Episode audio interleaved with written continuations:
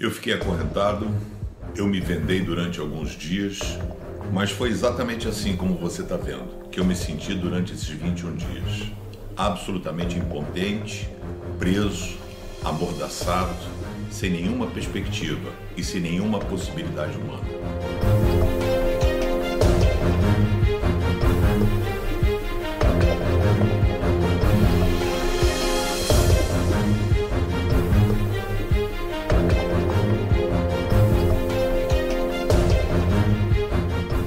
11 de setembro de 1991, uma quarta-feira, eu costumava jogar vôlei com um grupo de amigos que já jogaram ah, no Germânia, na Gávea.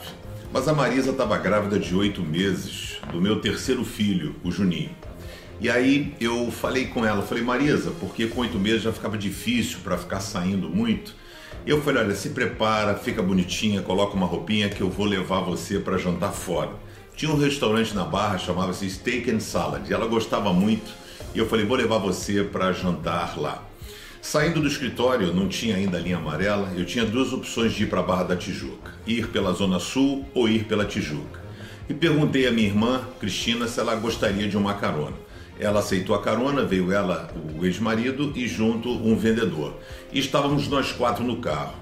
E eu indo para Tijuca, estava um trânsito enorme, tudo parado. Eu sabia um caminho que a minha mãe tinha me ensinado pelo Santo Cristo você vai cortando ali por baixo da perimetral que você sairia na rodoviária. E eu peguei esse caminho. Quando eu pego esse caminho tô, tô seguindo em frente normalmente, de repente o meu carro é fechado. Um carro passa abruptamente, acelera do lado, sempre tem as pessoas malucas no trânsito, mas ele vem para dar uma fechada, eu freio, né? Eu tinha dois Opalas, um Opala era quatro cilindros e um seis cilindros. Os seis cilindros, a ré ficava para frente na posição da primeira. O outro era para o lado de cá, como é a ré da maioria dos carros e de repente o cara fechou, eu travei aqui no freio e quando eu vi eles com arma na mão, eu joguei a ré como se fosse no carro de seis cilindros, mas eu estava no de quatro. E eu quando botei, eu falei, não hum, errei. Prontamente eu levantei as minhas mãos, fiquei com as mãos assim para ele ver que eu não estava tentando mexer ou pegar uma arma, algo do gênero. E ele veio com a arma apontada, os dois caras que saíram do carro, e disseram: sai, sai, sai, sai, sai do carro. Eu saí do carro. E ele disse: não, você não, você fica. Eu fiquei. O meu ex-cunhado já tinha saído, o vendedor tinha saído, e a minha irmã Cristina estava preocupada, escondendo o celular, a bolsa, etc. Demorou para sair acabou ficando também. Ele pediu que eu passasse para o carro, para o banco do lado. Passei para o banco do lado e foram assim uns segundos terríveis, porque ele com a arma na mão apontava na minha cara e disse: Vai morrer, cara, vai morrer, o carro tem segredo, meu irmão, você vai morrer, apontando a arma. E eu aqui dizendo assim: Calma, cara, fica tranquilo, né? Você, eu tô aqui no carro, tiver segredo eu te falo, né? E aí aquele negócio todo, ele nervoso e não sabia sair, pegar a Avenida Brasil do caminho onde estava, e eu fui ensinando o caminho para ele.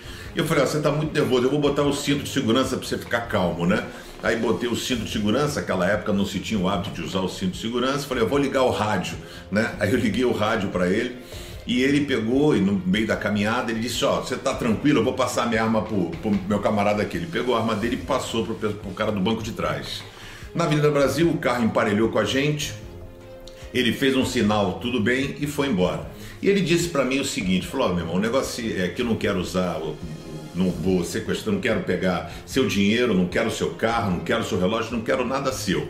Eu quero simplesmente usar o teu carro para fugir de um fragante que a gente matamos um advogado.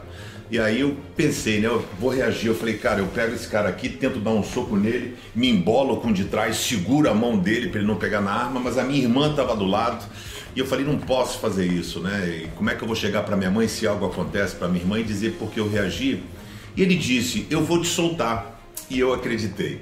Quando nós chegamos na Avenida Brasil, em frente ao SEAS, ele encostou o carro e pediu que eu trocasse de lugar com a pessoa que estava atrás porque nós íamos entrar numa boca de fumo e se vissem a gente, eles iam metralhar o carro. Eu então troquei de lugar, novamente a minha cabeça rodou, ele estava com as armas, não sabia se o cara tinha outra. Eu pensei em me atracar com ele ali, mas eu falei, cara, ele vai me soltar. Fui para o banco de trás, eu e minha irmã, eles pediram que nós nos abaixássemos, porque nós íamos entrar numa boca de fumo. E se vissem que tinham pessoas diferentes no carro, eles iriam metralhar o carro eu abaixado tentando ver se alguma linha de ônibus, algum prédio, algo que eu pudesse identificar para onde estava sendo levado. E eles ficavam assim: ah, tem uma polícia ali, vira para cá, vira para lá, para a gente poder perder o rumo. De repente ele rodou e parou na primeira casa ali, mas nós não, não ficamos sabendo. Ele rodou, rodou, nós estávamos na Pavuna. E de repente ele veio com o carro e encostou, e eu vi o telhado de uma casa. Quando ele encostou o carro, eu falei, cara, ele falou que ia soltar, ele estacionou o carro, ele falou assim, ele vai matar a gente, né? A Cristina, minha irmã, ficou preocupada, falou, o que, que é isso, o que, que é isso, o que, que é isso? E ele disse assim, meu irmão, abre o jogo para eles. Isso é um sequestro. Eu só conseguia pensar como é que a Marisa vai receber o recado de que o Pedrinho foi sequestrado, ela arrumada me esperando para jantar, com oito meses de gravidez.